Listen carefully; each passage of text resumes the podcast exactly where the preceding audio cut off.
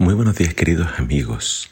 Hoy en Primero Dios te invito a que juntos leamos Jeremías capítulo 21.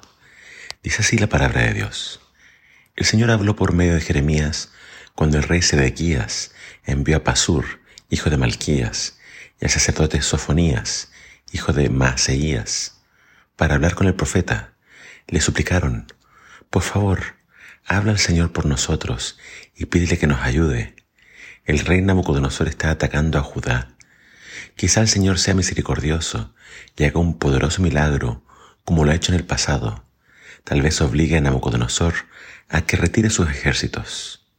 Jeremías respondió, regresen al rey Sedequías y díganle, esto dice el Señor, Dios de Israel, haré que tus armas no sirvan contra el rey de Babilonia, ni contra los babilonios, que te atacan fuera de tus murallas. Es más, traeré a tus enemigos al mismo corazón de la ciudad. Yo mismo pelearé contra ti con mano fuerte y brazo poderoso, porque estoy muy enojado. Me has puesto furioso. Enviaré una plaga terrible sobre esta ciudad y morirán tanto la gente como los animales. Después de todo eso, dice el Señor, entregaré al rey Sedequías, a sus funcionarios y a todo el que en la ciudad sobreviva a la enfermedad, a la guerra y al hambre, en manos del rey Nabucodonosor, de Babilonia y de sus otros enemigos.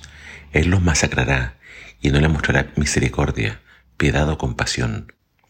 Dile a todo el pueblo, esto dice el Señor, elijan entre la vida y la muerte.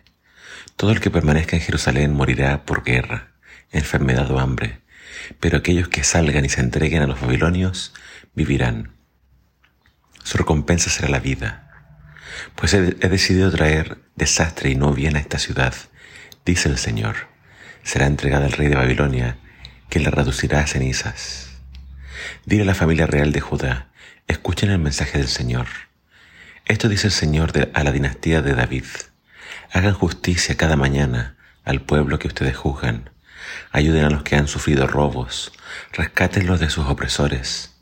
De lo contrario, mi enojo arderá como fuego insaciable debido a todos sus pecados.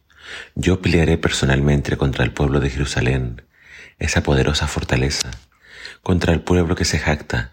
Nadie puede tocarnos aquí, nadie puede entrar aquí. Y yo mismo los castigaré por ser tan pecadores, dice el Señor. Prenderé fuego a sus bosques, y ese fuego incendiará todo a su alrededor.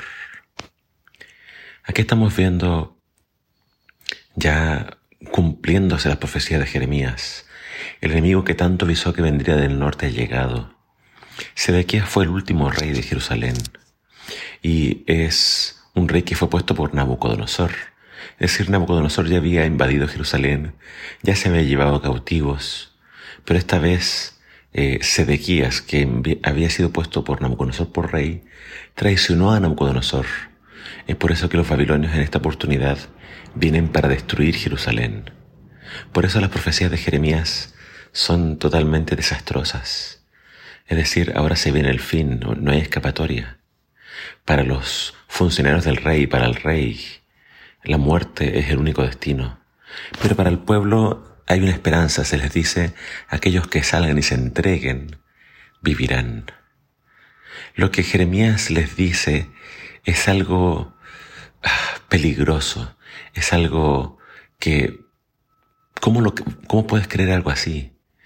Para el pueblo la seguridad estaba dentro de las murallas. Salir era casi un suicidio, pero ese fue el mensaje de Jeremías. Si ustedes salen, les, les tendrán compasión, vivirán. Pero también salir, dejar la ciudad, era como un acto de traición, era como un acto que iba en contra del rey de Jerusalén. Sin embargo, esa fue la oferta que les hace Dios. Dejen este lugar y vivirán. No era fácil confiar en las palabras de Jeremías, pero si ya lo que había dicho en el pasado se cumplió, eso también tenía que cumplirse. A veces Dios pide cosas que no vamos a entender o que van a ser difíciles de creer, pero el Señor, por medio de sus profetas, siempre tiene la razón.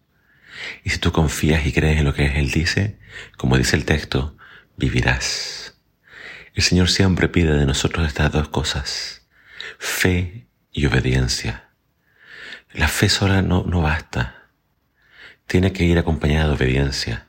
Y la obediencia sola tampoco basta, tiene que ir acompañada por fe. Es decir, tú debes creer que solamente en el Señor hay salvación. No te salvas por tus propios méritos, te salvas porque tú confías en su amor y en su misericordia. Pero a la vez que crees tienes que obedecer lo que Él te pide en su palabra.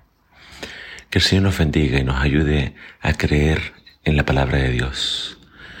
Eh, Babilonia efectivamente destruyó Jerusalén. Por lo tanto, cada vez que vayas a Jerusalén piensa, lo que está es una reconstrucción. Esta ciudad fue castigada por Dios. Y si queremos librarnos de seguir esa, misma ruta, tenemos que hoy aprender a confiar y obedecer al Señor. Que el Señor te bendiga.